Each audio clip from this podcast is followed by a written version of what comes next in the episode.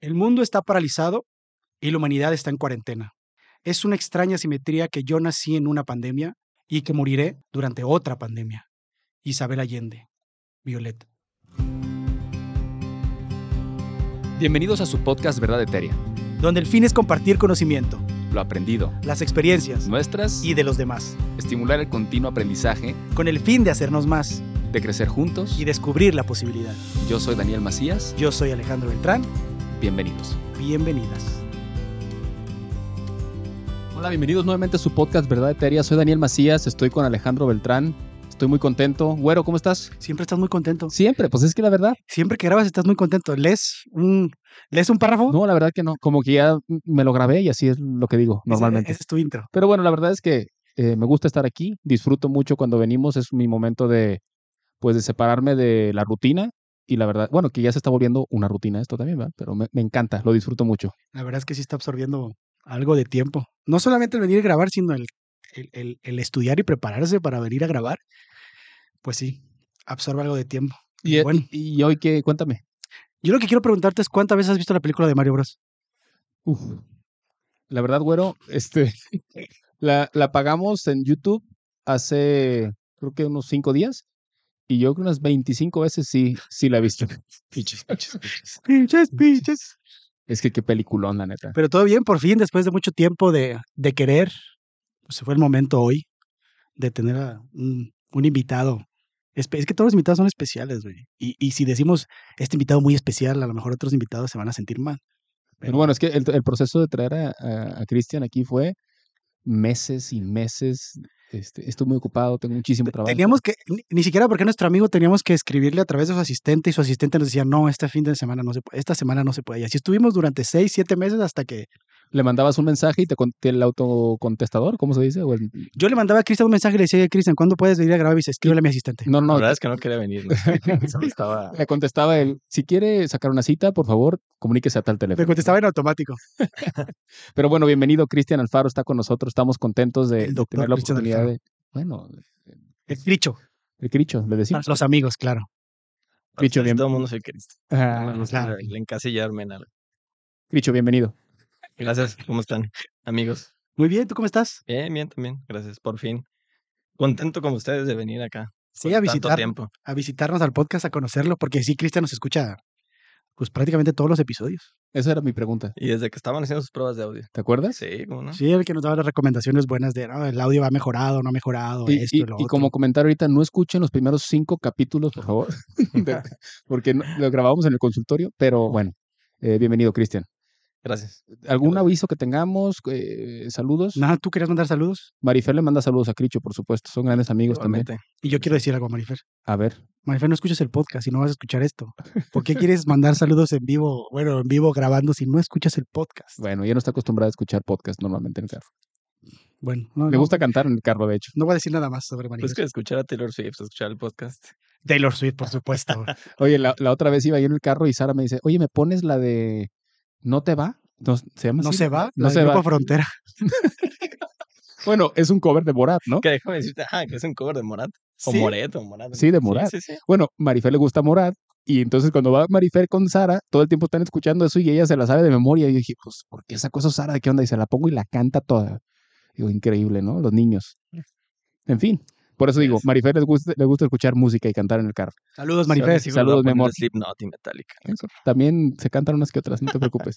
Cristian es músico fílico, ¿sí se dirá? Melómano. Cortas esa parte.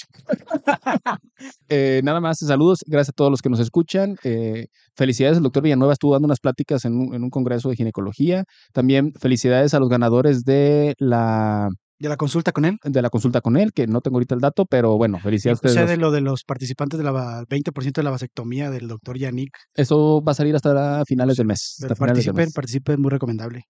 No, no va a haber muchos participantes. No hay muchos que queramos ir a cortarnos los cables. Nos No mandan, sé, güero. Sí, Nos mandan. Es una necesidad. pero sí es una obligación en este en estos tiempos. ¿Tú ya fuiste? Ah, ¿Participaste en el, en el...? Sí, yo ya, pero a mí me hizo el 40 por ser amigo de confianza. Ah, bueno. Sí, sí, claro. Pero bueno, ya enfoquémonos. Enfoquémonos, por favor. Bueno, platícame, ¿qué vamos a hacer hoy? No, tú platícame. Bueno, primero que nada, presentar a Cricho, porque nosotros lo conocemos, sabemos su trayectoria, pero para que las personas que no lo conocen eh, sepan, bueno, Cricho, o el doctor Cristian Alfaro, es eh, egresado de la Universidad Autónoma de Guadalajara de. Medicina Yo tuve la fortuna de conocerlos. y ahí nos conocimos Compañeros. y posteriormente siguió un camino para el área de medicina interna. Cuatro años más estudió en, En el Ángeles del Carmen. en el Ángeles del Carmen, aquí en Guadalajara, y después hizo infectología en la Universidad de Nuevo. Autónoma de Nuevo. Autónoma de Nuevo la- Entonces terminó infectología y aquí lo más interesante es cuándo termina infectología. En el punto eh, en el que el COVID básicamente estaba arrancando fuerte aquí en, aquí en, en México, porque fue en el 2020. 20. 2020. 2020 sí. cuando tú regresaste. Yo 2019 cuando regreso a empezó. Guadalajara el primero de marzo y el primer caso en México fue el 27, 28 de febrero. Exacto. De hecho, en el 2019, en diciembre de 2019 fue en, en, en China todo el todo que empezaron las noticias, todo. Todo el mundo decíamos, nunca va a llegar el COVID acá en México, lo sentíamos muy lejano. Oye, que aparte los que trajeron el COVID a México de los principales eran de aquí de Guadalajara, ¿no? Que según venían de Fue, Bale. fue así. Cricho, fue Cricho, fue un congreso. Creo que eran unos que venían de Italia. Ah. Bueno, finalmente llega el COVID acá y Cricho termina su especialidad en infectología. Entonces, bueno, muy interesante. Queremos platicar un poquito también de ese trayecto. Sí, cómo no. de- Claro. Oye, quiero preguntar al- algo que nunca te he preguntado. ¿Siempre te viste siendo médico? Fíjate que no, yo una semana antes de entrar a medicina, yo estaba listo para estudiar historia. Órale. Sí. O sea, yo ya estaba determinado a estudiar historia. Y creo que alguna vez ya, ya les había contado, pues, pero un tío me dijo así de que, bueno, pues, ¿y a quién vas a ayudar? ¿O cómo le va a servir a la sociedad ayudando historia? Y pues, eso para mí fue un boom, ¿no? Gran cuestionamiento que hizo tu tío, ¿eh? Sí, sí, sí. Y lo dijo de una forma muy Casual. Casual. Em, pero bueno, de ahí como que de alguna forma otra de las áreas que me interesaba siempre había sido medio ciencia, medio... Todo. Y decidí estudiar medicina. Dije, bueno, pues a ver cómo va. Pero fue una semana antes. Fíjate. ¿Y cómo hiciste el examen para entrar? ¿O no hiciste examen? Sí. Bueno, una semana, más bien no antes de entrar, sino antes de hacer el Las inscripciones, las Ah, inscripciones. Ah, ok. Y de ahí fue que decidiste hacer medicina. Sí. ¿Y cómo Exacto. descubriste que sí te apasionaba, sí te gustaba o, ¿O no te apasiona? o no te apasionaba? No, realmente sí me apasiona mucho. De hecho, ya hasta pues que entramos, como a la semana, dije, pues esto está fantástico. ¿no? Y con las clases y lo que aprendía, y al final de cuentas, pues te dan como que compras los libros, ¿no? O los buscas en la biblioteca y entonces empiezas ahí a adelantarte los capítulos porque empiezas con huesos y que la célula y eso, ¿no? Pero empiezas a adelantar más y eh, vi todo lo que se abría ante mis ojos, ¿no? Yo creo que eso fue lo que al final... Sí, creo que la carrera de medicina es muy bonita, ¿no? Fantástico. O sea, para mí, creo que la carrera es de los de las partes, si no es que la parte más importante y más bonita que puedes ir en medicina. Ya terminas la carrera es donde empieza, el- para mí, lo horrible, que es el internado. y de ahí el servicio que a gusto, pero de ahí la residencia, si es que hace residencia, que digo, ahorita nos, nos platicas un poco cómo fue, cómo fue para ti la, cómo fue para ti la residencia. Entonces, de chiquito nunca te viste doctor. Nunca te Nunca he imaginaste. visto. Pero de chiquito te veías de historia, o sea, de historiador. La historia me apasiona. Es algo que también me apasiona. Creo que lo he tomado como un hobby. Quizás en algún punto, ya que tenga más tiempo, estudie historia. Pero, ajá, yo creo que secundaria y prepa siempre me veí eh, como historiador. Muy de niño quería ser biólogo. Eh, pero yo creo que era por una admiración que le tenía una maestra. Y siempre, y ustedes me conocen, ¿no? Me interesa todo lo que es outdoors, todo lo que es Claro. eh, naturaleza, Claro. animales, etcétera. Música, arte, lectura, Pues cultura en general. estudio. Ah, Y ya luego como que esto fue virando hacia, bueno, a lo mejor me voy a encaminar a esa historia. Y en ese tiempo todavía había historia en algunas facultades. Y ahorita creo que solamente la tiene aquí la, la Universidad de Guadalajara. Sí, lo dejé. Sí. Pero ese es el camino. Y terminé Oye. siendo médico. y tus papás te decían, por ejemplo, tu papá es arquitecto, ¿no? Me vas a arquitecto. Saludos a tu padre si es que nos escucha alguna vez. A tu madre, a tu hermana. Gracias. Eh, ¿Tus papás querían que estudiaras algo en específico o decían lo que tú quieras, hijo? No, para nada, ¿eh? la verdad es que ellos siempre me apoyaron en todo lo que decidiera. No, nunca como que fueron tendenciosos en, en que yo estudiara algo, ¿no? Mi papá me llevaba de repente a la, a sus obras, y sobre todo los, los sábados, ¿no? Que es como el día de raya y hay que pagar y lo demás. Y el día en que yo no iba a la escuela, ¿no? Yo creo que no sabían qué hacer con el niño y pues órale, llévatelo al sol a que se canse. La obra. Sí. Claro. Y me gusta mucho apreciar la arquitectura, pero la verdad es que nunca le agarré un gusto a, a ver, mi mamá es psicóloga y quizás por ahí pueda haber algo porque al final de cuentas es una ciencia de la salud. Enentonces, Y de a lo la mejor mente, También de ahí, Sí, sí, es bien sí. interesante, ¿no? Y a lo mejor también de ahí aprendí, aprendí algo que terminó gustándome para estudiar medicina. Oye, y Oye, ¿y, y tu tío qué es? O sea, ¿tu tío es médico? El tío que te hizo la No, mi tío es eh, licenciado en educación física Ah, ok. y eh, hizo como una carrera amateur de boxeo y kickboxing. Ah. y eso. ¿Sabes por Ah, qué te sí, pregunto? ah, Porque- interesante. Te pregunto porque mi papá es, a- es ingeniero civil, civil. mi mamá es psicóloga Ujú. Y, y yo fui con mis tíos a ver si me encantaba la- realmente la medicina. Entonces me llamó mucho la atención que haya esa similitud entre tu historia Pero y la tus mía. tíos sí eran Sí. médicos. Exacto, por eso mi pregunta de, de qué es, ¿no? Pero mis tíos eran médicos, uno cirujano, bueno, dos cirujanos y un internista, y estuve con ellos en consulta y todo, y fue cuando, bueno, decidí ser médico, pero por eso me llamó la atención. Interesante, interesante. Este, este antecedente de que no, realmente no te, no te veías en cierto punto en la infancia siendo médico, sino más bien eran otras cosas, ¿no? Y, est- Sí, y sí, hasta que decidiste, voy por este camino. Oye, ¿y en qué punto, ya más adelantado en la carrera, decidiste o pensaste que te gustaba la medicina interna? Y déjame agregar, te odiaba la medicina interna. Por eso es, es, es más interesante saber esa postura de tu parte. Sí, es curioso. Yo creo que antes de decidir que me gustaba la medicina interna, me di cuenta que no me gustaba el quirófano. Ok. Entonces, cuando empecé a hacer las prácticas y todo esto, que estábamos ahí en, porque ustedes recordarán, cuando estudiamos nosotros todavía se hacían vivisecciones, ¿no? Y practicábamos con conejos y demás. ¿no? Entonces, ¿Cierto? eh, desde ahí me di cuenta que no me gustaba eso, ¿no? Que se me hacía tremendamente aburrido y yo nomás esperaba la hora a la que se terminara ese momento No para salir de esa clase. y es lo que, sí, es lo que más le apasiona a un cirujano, ¿no? Sí, Obvia- exacto. por obvias razones. ¿no? Estar ahí, la adrenalina, el, el que tengas Sangre, tripa. El que tengas algo que resolver. No, amigo, el que tengas que entrar a, a un cuerpo vivo a resolver algo y que tengas tiempo de hacerlo y que todo vaya bien, ¿no? Que no se te infecte, ir en contra de muchas, muchas Sí, cosas que sí, pueden sí. pasar. Digo, Sí, al final de cuentas no es, no, no demerito a los cirujanos, ¿no? Cada quien tiene su, su participación en la mejora de los pacientes. Los cirujanos curan, ¿no? Al final de cuentas, Mm. y siempre buscan De manera eh, resolutiva, curar. ¿no? Sí, que es algo que lo, lo que nos critican mucho los internistas, ¿no? Como que vemos enfermedades crónicas, a lo mejor no termina por curarse y demás. Y Pero bueno, creo que esa parte es mm, ayudar a que ese paciente se controle y pueda tener una calidad de vida adecuada, ¿no? sí, sí, sí, cada quien Aporta. ejerce, ajá, cada quien aporta, ¿no?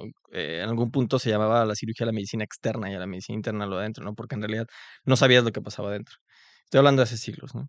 Hay un libro ahí por ahí bueno de Michel Foucault, no sé si lo pronuncié bien, pero se llama La historia de la clínica. Bueno, se los recomiendo. Y ella habla de todo esto, de cómo fue generándose esta como separación en la medicina, porque al final de cuentas la medicina no surge como cirugía y medicina interna, ¿no? No, O claro. sea, surge como una misma y en algún punto se tiene que diversificar y posteriormente a super especializar, ¿no? Ujú. Eh, pues sí, primero, volviendo al tema, me di cuenta que no me gustaba el quirófano, me aburría muchísimo entrar al quirófano, yo nomás quería que se terminara eso y, y, y salir, ¿no? De las prácticas o del tiempo que estaba en quirófano. Y por el contrario, me interesaba mucho platicar con los pacientes, que ellos me dijeran qué era lo que tenían y a través de un interrogatorio como que ir generándote hipótesis y probabilidades diagnósticas. Además de que mm, podías ver inmediatamente repercusiones sobre lo que sucedía, ¿no? Por ejemplo, el potasio bajo, pues inmediatamente causa síntomas, ¿no? Em, infecciones, te das un buen antibiótico y el paciente efervece, ¿no? Entonces eso me gustaba mucho. Claro. Me terminé eso. No, y, y la verdad, la medicina interna, pues es como la, la parte, por decirlo de alguna manera, científica de la medicina, la- el, el- el pensador, ¿no? El que tiene que llegar al diagnóstico, el que tiene que absorber todas las posibilidades dentro de las mm, pequeñas enfermedades que existen en un porcentaje muy bajo, más que pequeñas, en un porcentaje muy bajo, y, y tener el conocimiento de cómo diagnosticarla, y que quizá veas una o dos en todo tu trayecto médico y tienes que saberlo diagnosticar. Entonces, por eso el internista se vuelve, para mi punto de vista externo, como, como algo quirúrgico, el pensador, ¿no? A mí me pones hoy a ver cosas de, de eh, no sé, de cuidados intensivos, situaciones que tal vez yo no manejo diariamente y, te sientes eh, inútil realmente, ¿no? ¿Por qué? Porque tal vez tú lo que haces es más manual, más, más de eh, una técnica, algo que aprendiste a hacer, pero el internista tiene que saber pensar en el sentido de llegar al diagnóstico, mejorar a tu paciente y llevarlo a, Como a- detective. a- como un detective realmente de la medicina. Ah, de alguna forma, sí. Eh, siempre que me preguntan qué hace el internista, ¿no? Porque luego es difícil, ¿no? Todo el mundo Todo. sabe qué hace el cardiólogo, todo el mundo sabe qué hace el ortopedista. Claro. todo el Oye, cuando sabe- tienes duda, ve con el internista. si Sí, es no, un luego- internista, pues te puede resolver o te puede orientar adecuadamente, ¿no? Claro. Sí, exacto. Eh, al final de cuentas es el diagnóstico y tratamiento de todas las enfermedades del, del adulto, siempre y cuando no sea quirúrgico y no sea ginecológico. Eh, como les decía, la superespecialización de la medicina luego va encasillando, va cada quien por el beneficio del paciente, así ir muy determinados en una corriente, ¿no? Por ejemplo, va a haber algún paciente que a lo mejor necesita un cierto tipo de hemodiálisis, entonces ya el internista ya sale de eso, ¿no? Claro. Pero quizás el internista fue el que primariamente diagnosticó, el que supo derivar y el que termina manejando las otras comorbilidades. Claro. Siempre que me preguntan qué hace el internista, yo les pongo dos ejemplos. Es como el pediatra del adulto. Y si alguien vio Doctor House, pues es ¿Es como Dr. House? Doctor House es internista. Oye, por eso es hiciste infecto, serie- porque Doctor House es infectólogo, ¿no? Doctor House, que no, creo que, bueno, creo que es infectólogo y nefrólogo, creo una cosa así. No, me gustó infecto desde que estaba en la carrera. Que bueno, para, para comentar, infecto es estas, estas áreas de superespecialidad que comenta eh, Cristian, que es, hizo medicina interna como especialidad cuatro años y después hizo dos años más en enfermedades infecciosas o en infectología. Ajá. Sí, que es una parte que me gustaría que nos dijeras. ¿Qué es la infectología y, y- y desde qué punto y por qué decidiste estudiar infectología? Pues de que estaba en la carrera me interesó mucho todo lo de microbiología, ¿no? Creo que a lo mejor también como por este sentido que les decía que desde niño me interesaba mucho la naturaleza y biología y demás, ¿no? A final de cuentas. Y La naturaleza más pequeña, ¿no?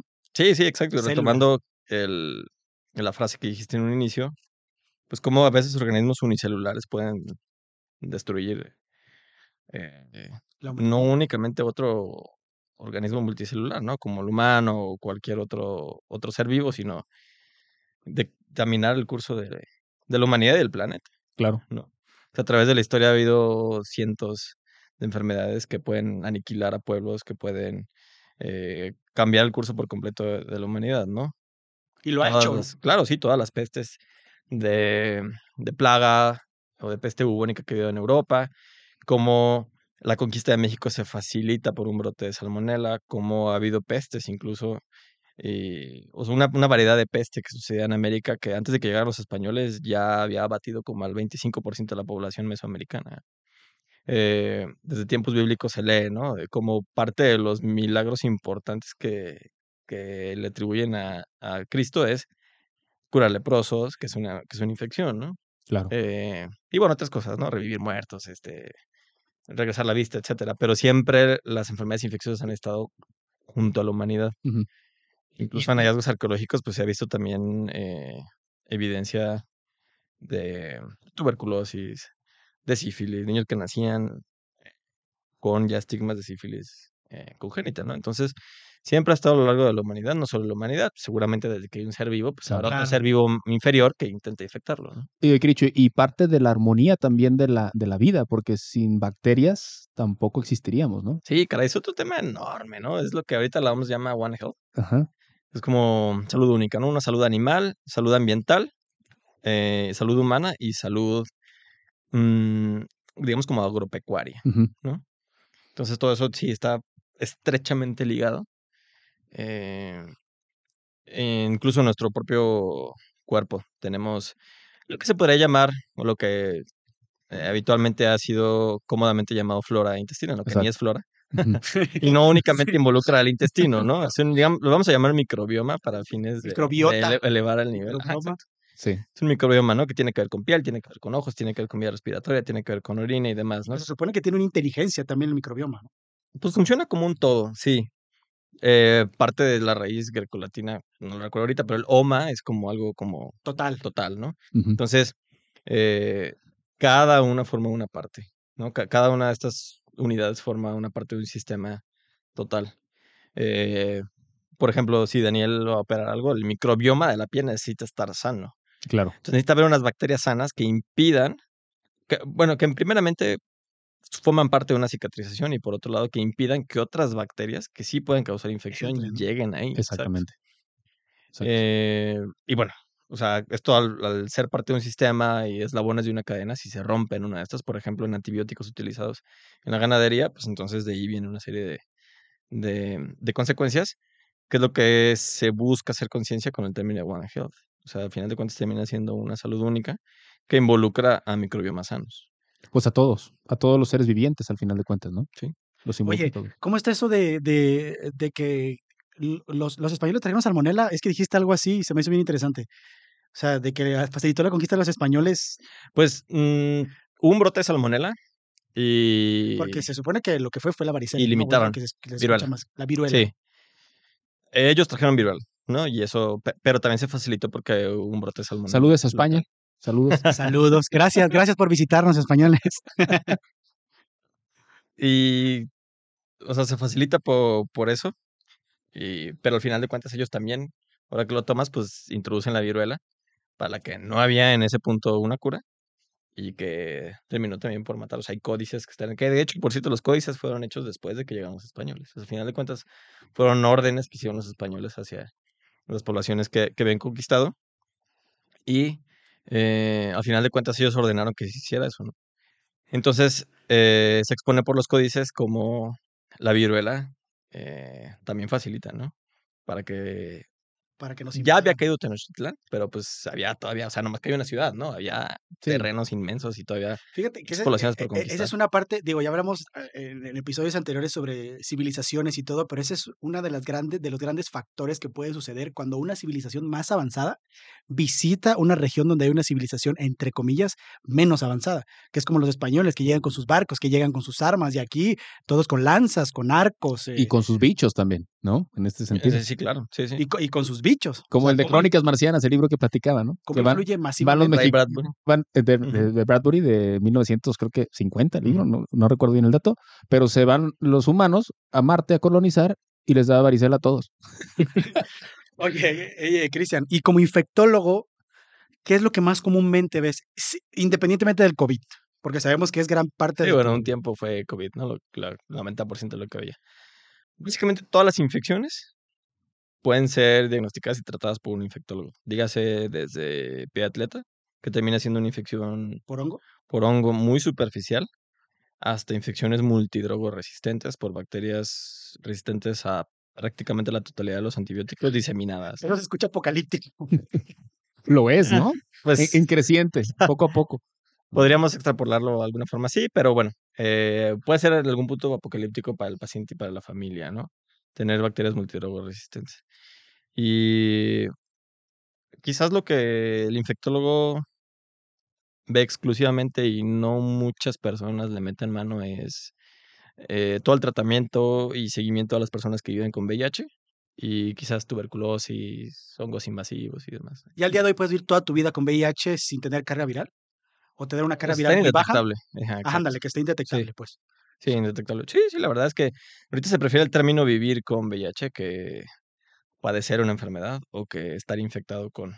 eh, si bien de alguna forma es para tratar de normalizar y de retirar algunos estigmas, pues la realidad es que el pronóstico de vida es excelente, con poco eh, impacto a corto plazo.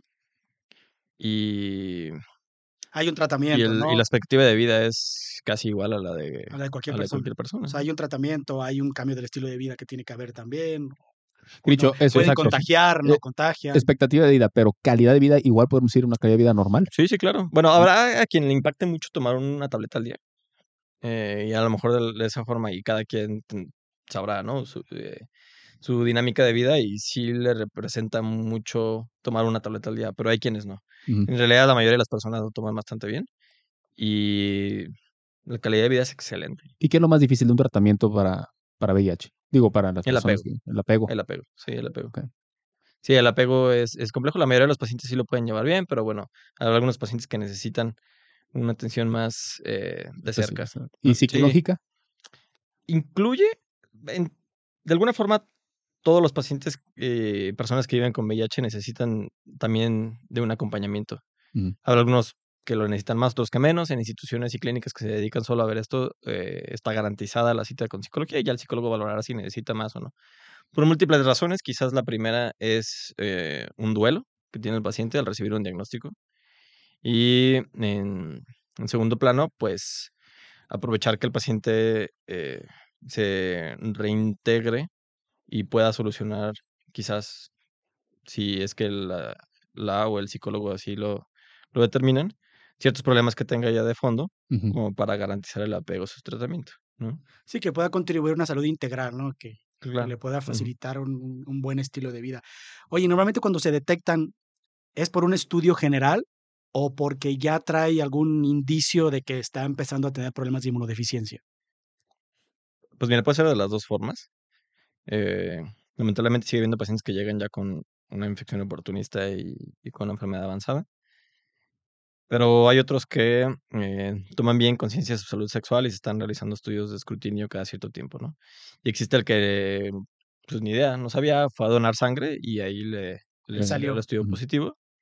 Eh, pero al final de cuentas, creo que si todos nos apegamos a las recomendaciones de que si al inicio de la vida sexual activa nos hiciéramos pruebas, ¿Qué pruebas? al menos cada seis meses o anual, pues de entrada hepatitis B, C, VIH y sífilis.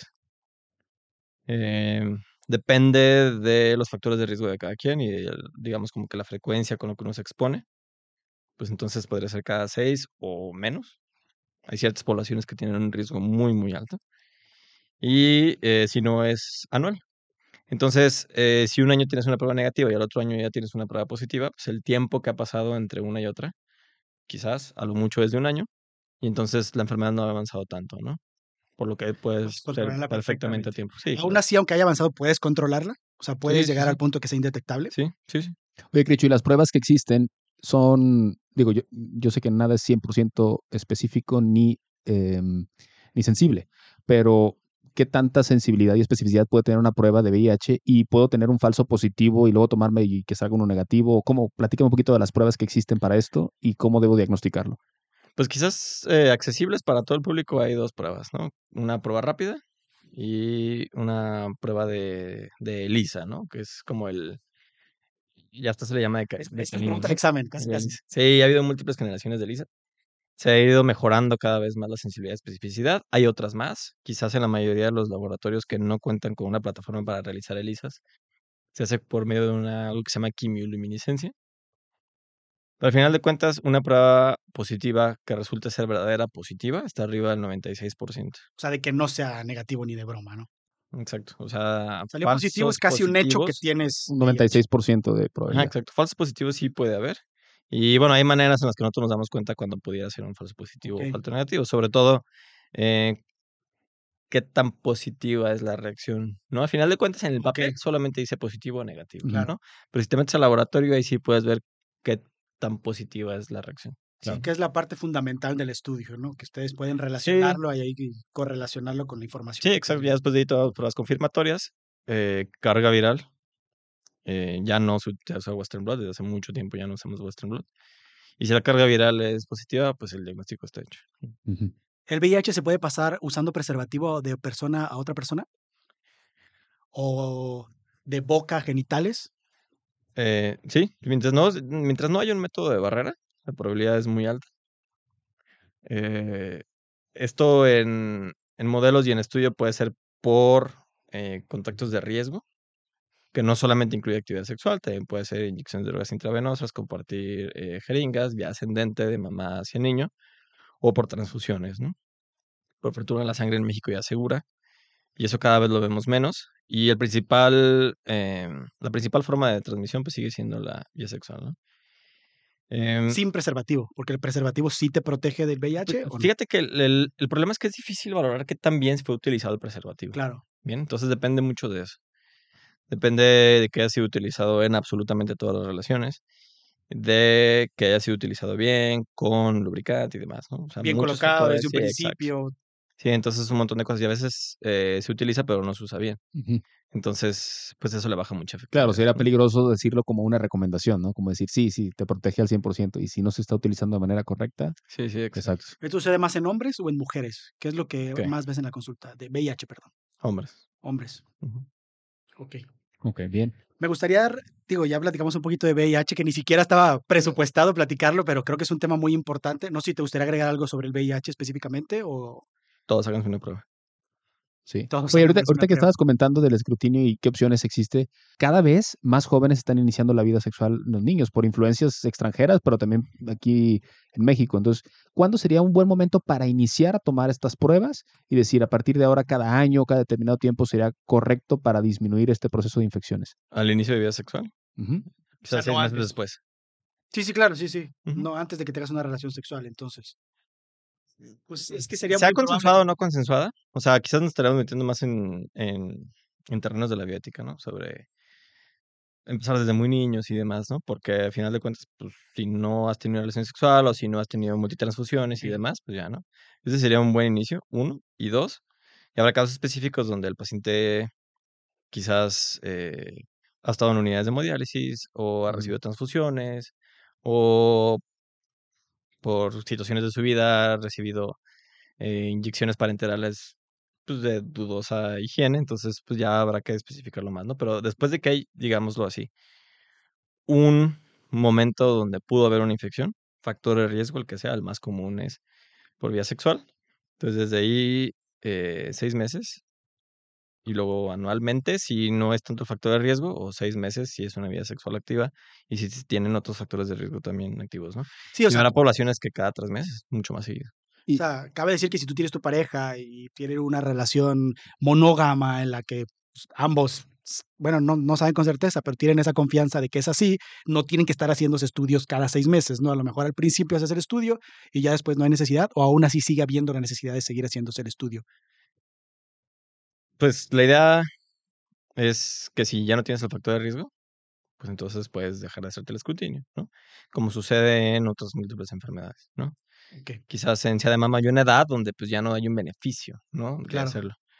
Em, pero bueno, o sea, si es, si es una relación exclusiva, monógama y demás, pues a lo mejor ya no hay una necesidad. necesidad. Exacto. A lo mejor al principio y ya a partir de ahí, así, pásame tu, todo, tu, todo tu escrutinio de laboratorio y ya vemos si podemos estar juntos o no, ¿no? Pues, Eso es lo que se hace. O sea, siempre cuando alguien se va a casar, se le pide. Se le pide, claro. Ahora, hay un- hay que empezar a hacerlo cuando empiezas a salir, güero. Sí, es a eso me, lo- me refiero. ya voy a tener que hacer todos mis estudios y tenerlo ahí listo en mi currículum, porque prácticamente sales con alguien y te pide tu currículum, a qué te dedicas, qué haces, qué haces tiempo libre, Tus Es parte de- laboratorios. tus laboratorios. es parte de una vida sexual responsable. Eh, por ejemplo, yo a lo que me dedico, pues, puedo tener muchas exposiciones de riesgo. Claro. ¿no? Claro. Entonces yo me hago una serie de escrutinios de alguna forma frecuente, si bien nunca me he picado por fortuna, pero luego estás expuesto a un sinfín de cosas. Claro. Al COVID, por ejemplo. Me gustaría, digo, regresarnos ya a un, a un poco de ti, que nos contaras si fue difícil o no fue difícil la residencia en, en el aspecto mental, físico, emocional para ti. Sí, vamos, yo creo que el, eh, una residencia es entregarte en tiempo completo a algo, ¿no? Por eso yo creo que se llama así, ¿no? Residencia. Residencia. en algún punto pues era vivir en el hospital, prácticamente. Estudiar y estar Eh, en el hospital. Sí, sí, exacto. En México tenemos guardia cada tres días. Bueno, ya cambió recientemente la legislación y ahora Cada ya es creo cuatro días. cuatro días como mínimo, ¿no? Eh, en todos los aspectos estás metido al 100% y es duro, pero también tienes sus momentos muy gratificantes. Eh, Y en infecto también fue exactamente lo mismo. Y creo que es peor porque tienes que estudiar todavía más, ¿no? pues sí, en infecto ya tienes dos años como para absorber absolutamente todo.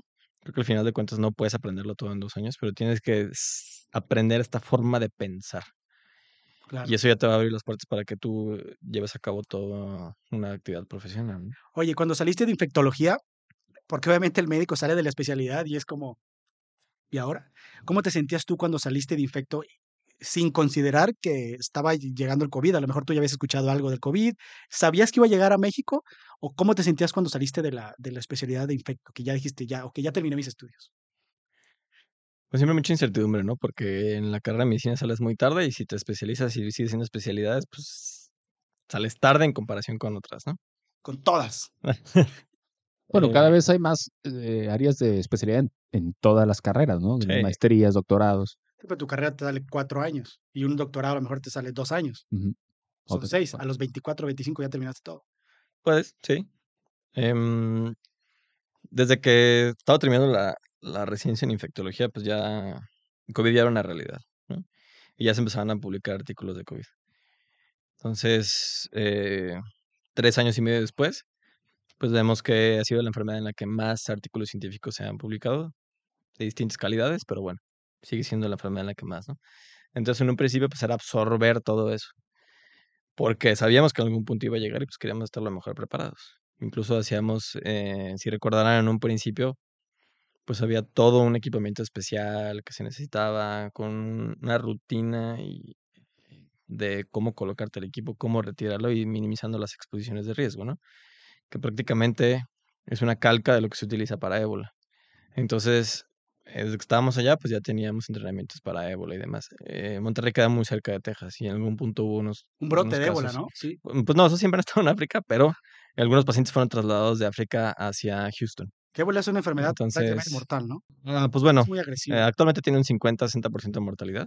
Platícanos qué es para... para... Ébola es una sí, fiebre general. hemorrágica, es otro virus diferente, em, que por las condiciones en las que surge, que es en el África subsahariana y muy, muy adentro, hacia sitios de difícil acceso, eh, poblaciones muy retiradas y que eh, dificulta bastante el tratamiento, seguimiento. Por la zona donde está. y- Sí, la zona donde está. Digo, lamentablemente, eh, siempre que hay brotes de ébola, pues son malas noticias porque sabemos que habrá muchos Muchos muertos. muchas muertes. Em, y bueno, se ha hecho, pues, digamos, un cóctel de medicamentos y de... De hecho, varios de los medicamentos que se utilizan para COVID pues, surgen de las investigaciones iniciales para ébola. Ujú. Por ejemplo, remdesivir. ¿no? Y eh, pues el ébola sí quizás sea hasta catastrófico, ¿no? Es una muy mala noticia. Porque, como les comentaba, sabemos que habrá muchos muertos por el sitio donde sucede, ¿no? Hay organizaciones y hospitales en África, por ejemplo, Médicos Sin Fronteras, que hacen una labor heroica tratando de sacar gente y lo hacen y, y en algunos de los casos han tenido éxito, pero sigue siendo siempre, siempre, siempre una cuesta arriba. Ok. Oye, Cristian, ¿qué representa y representó para ti el COVID habiendo egresado de, de, de- de infectología y sabiendo que, Que tenías que, que tenías que convertirte en el superhéroe, ¿no? y que cayó de, de, de golpe? Pues representó quizás el, el momento en el que, para el que todo infectólogo se prepara. Eh, sabes que si bien estás tratando con, con bacterias y demás, sabes que en algún punto cabrá una pandemia. Yo recuerdo muy bien mi examen eh, profesional, fue una simulación de entrevista. Y en el que dentro de esta simulación de entrevista nos dijeron, es que siempre el infectólogo va a ser el que, el que va a estar al frente y el que van a acudir primero porque hay muchas incertidumbres y sobre todo de cosas como infecciosas, ¿no? Que nadie ve. Eh, y eso tuvo mucho impacto para mí porque llegas a una ciudad donde empiezan a haber algunos casos y, por ejemplo, recordarán que en algún vuelo eh, llegó, llegaron un número grande de infectados, ¿no? Hacia la ciudad, entonces se temía que de este vuelo que venía de un resort de esquí y ya iba a haber el gran brote de, de COVID en la ciudad y demás. Por fortuna, es- se contuvo, pero en ese momento había, se hicimos un área COVID en el hospital donde trabajaba y eh, al poco tiempo abrieron otra unidad COVID, que eran los únicos pues, lugares donde se podían ver a estos pacientes, ¿no? Entonces, les comento todo esto porque eh, el COVID para mí representó en un inicio algo desconocido, para el que tenía que yo conocerlo todo, ¿no? O Exacto. sea, aunque suene así, Uf, hasta, hasta paradójico, ¿no? Pero en realidad es que era eso. O sea, ¿quién más va a saber de COVID? El infectólogo. El Claro. infectólogo no sabía nada. Oye, Cristian, y te- ¿cómo y les tenías que darle la Uf. tranquilidad a la gente, ¿no? Tenías que darle la, la noticia, te- tenías que informarlo de lo que se iba a enfrentar, de algo que, pues, para ti también era nuevo, tam- así como cualquier humano, para cualquier persona era algo nuevo y, y, y, pues no era la excepción. Sí, sí, exacto. Y, y tenías que darte la tarea de, de dar esa tranquilidad en cierto punto, ¿no? Sí, sí. em, la información que hay con Taguatas, todo realmente era en base a las experiencias que se han vivido en otros sitios. Cuando surgen los primeros casos en Guadalajara, ya había más casos en la Ciudad de México y en Tijuana, de donde eh, tengo la fortuna de tener conocidos. Entonces, como que nos compartíamos lo que, lo que sabíamos y demás.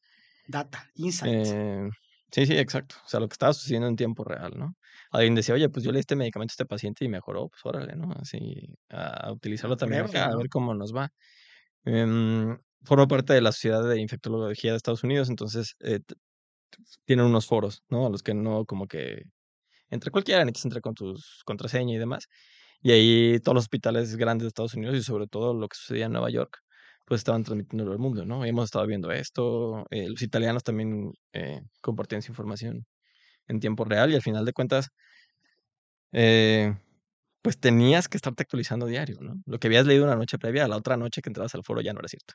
Sí. Oye, ¿crees que hizo un- se hizo una labor adecuada en el contenimiento de la enfermedad? Digo, creo que la respuesta es obvia, ¿no? Pues se- se creó una pandemia, pero ¿crees que se pudo haber hecho mejor para evitar que se generara una pandemia?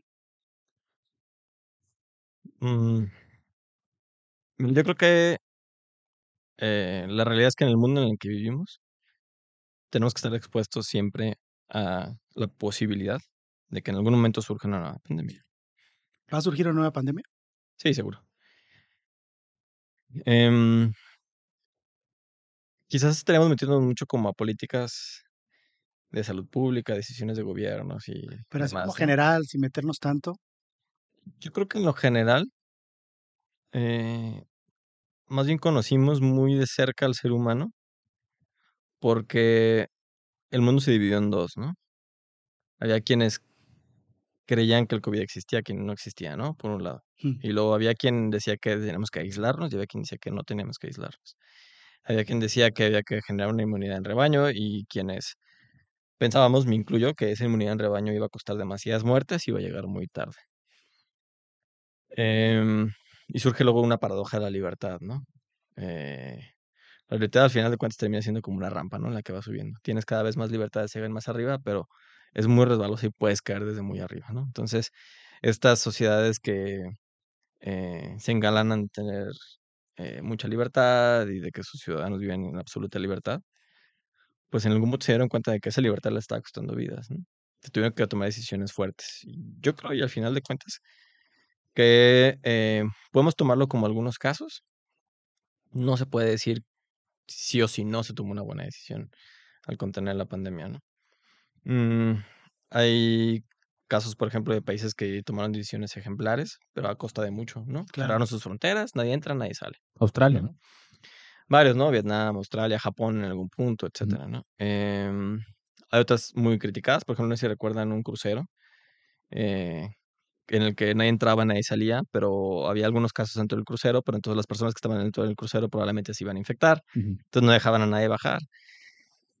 Eh, Siempre son decisiones difíciles, ¿no? Claro. Em, era imposible contenerlo.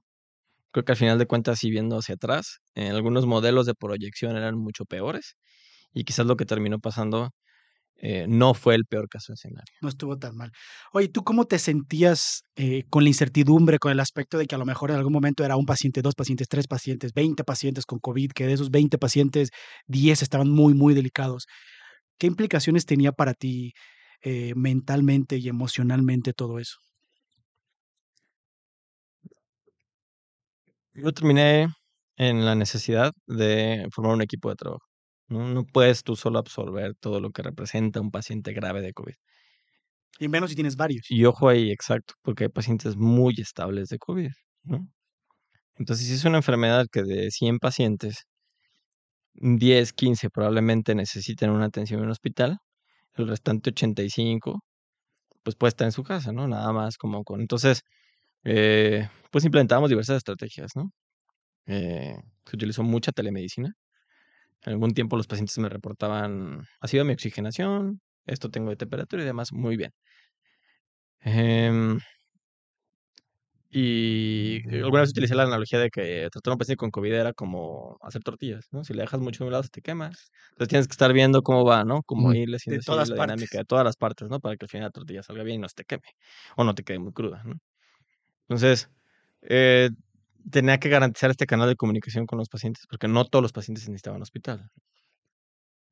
Y los pacientes graves, pues definitivamente necesitábamos de un equipo de trabajo. Al final de cuentas, el, el equipo de trabajo necesitaba fundamentalmente de gente que estuviera capacitada en terapia intensiva, que supiera muy bien el ventilador y que estuviera ahí sentado con ellos 24 horas. ¿no? Eh, de infectólogos que podríamos eh, determinar hacia qué curso estaba yendo la, la, la enfermedad, cuáles eran los medicamentos que se podían utilizar, que en un principio No había ninguno, opciones, ¿no? sí. Ajá, o sea, eran dos, tres medicamentos, ¿no? Y, y demás gente, ¿no? El personal de enfermería que es fundamental en estos casos. Eh, necesitábamos también de, de nutriólogos porque COVID desgasta muchísimo. Eh, necesitábamos de gente que pudiera controlar las comorbilidades del paciente, ¿sí? Porque qué mejor que fuera un paciente que únicamente tuviera COVID, ¿no? Pero la realidad es que por el grupo de pacientes a los que afectaba y que los ponía en gravedad de ir al hospital, pues teníamos pacientes que ya habían tenido eventos cardíacos, eventos cerebrales, que ya tenían alguna enfermedad pulmonar y demás. Y al final de cuentas es un pilar muy importante en COVID, que todas las demás enfermedades no se descontrolen por el COVID. Exacto, exacto. Entonces, formando un grupo de trabajo, pues creo que fue más llevadero.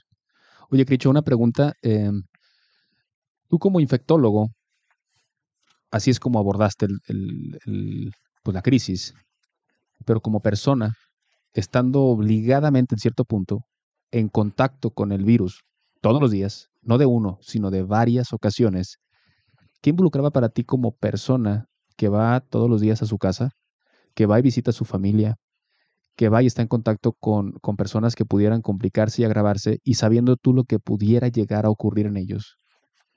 ¿Cómo fue esa parte tuya humana? Pues costó mucho. Eh, un año y medio casi, yo creo que nunca abracé a mis papás ni nada. Nos veíamos, yo estaba en la cochera, yo estaba dentro en las salas, se abría la puerta y ¿cómo están? ¿Cómo están? Qué bien. Yo siempre me un lado ventilado y demás. Em, sí es difícil, es difícil hacia mi vida personal y hacia también la laboral, ¿no? Porque eh, COVID costó muchas vidas y nadie te prepara en tu carrera ante una enfermedad a la que no puedes hacer mucho y que en algún punto sabes cuál va a ser el desenlace y que muchas veces va a ser fatal. Entonces, eh, por un lado tienes que estar lidiando con esto, tienes que estar lidiando muy de cerca con la muerte y con el paciente que se agrava. Y con los familiares. Con los familiares. Por otro lado, híjole, es que eso también es... Hay que tocar ese tema. O sea, los, los familiares que no puedan ver a su familiar que está enfermo. Exacto. Que no se lo podían... Y que tú eras el vínculo de Si moría, no se lo entregaban, ¿no?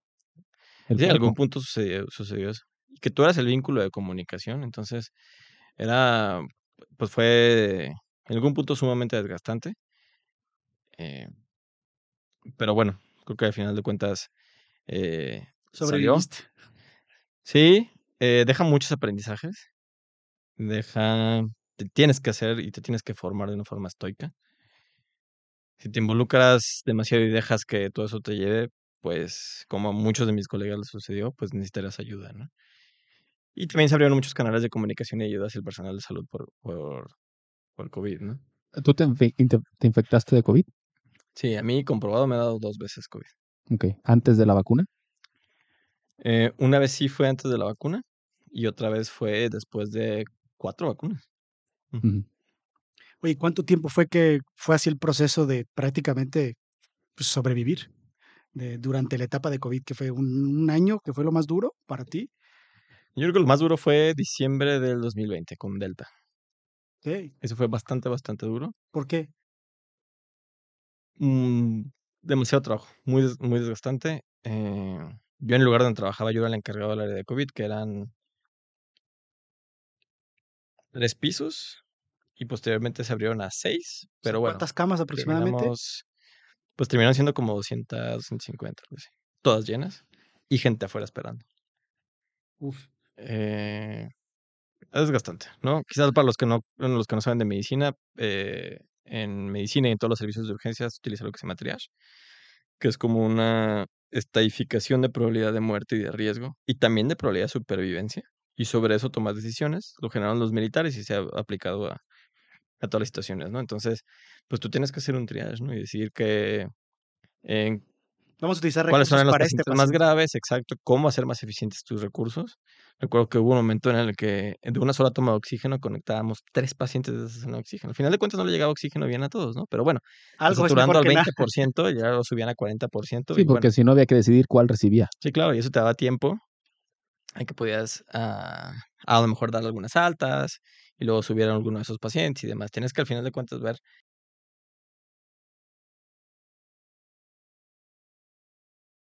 eh, cuál paciente tenía mayor probabilidad de sobrevivir y cuál paciente llegaba más grave, ¿no? Y sobre eso ir tomando tus decisiones. Oigan, bueno, se está poniendo, perdón, pero se está poniendo un poquito interesante, no poquito, muchísimo interesante. Hay muchas preguntas más que tenemos que hacer. Eh, me gustaría que dividiéramos, güero, ¿qué opinas el Ya, ya, ya, ciérrale, ciérrale. Vamos a, a seguir al próximo. Adiós.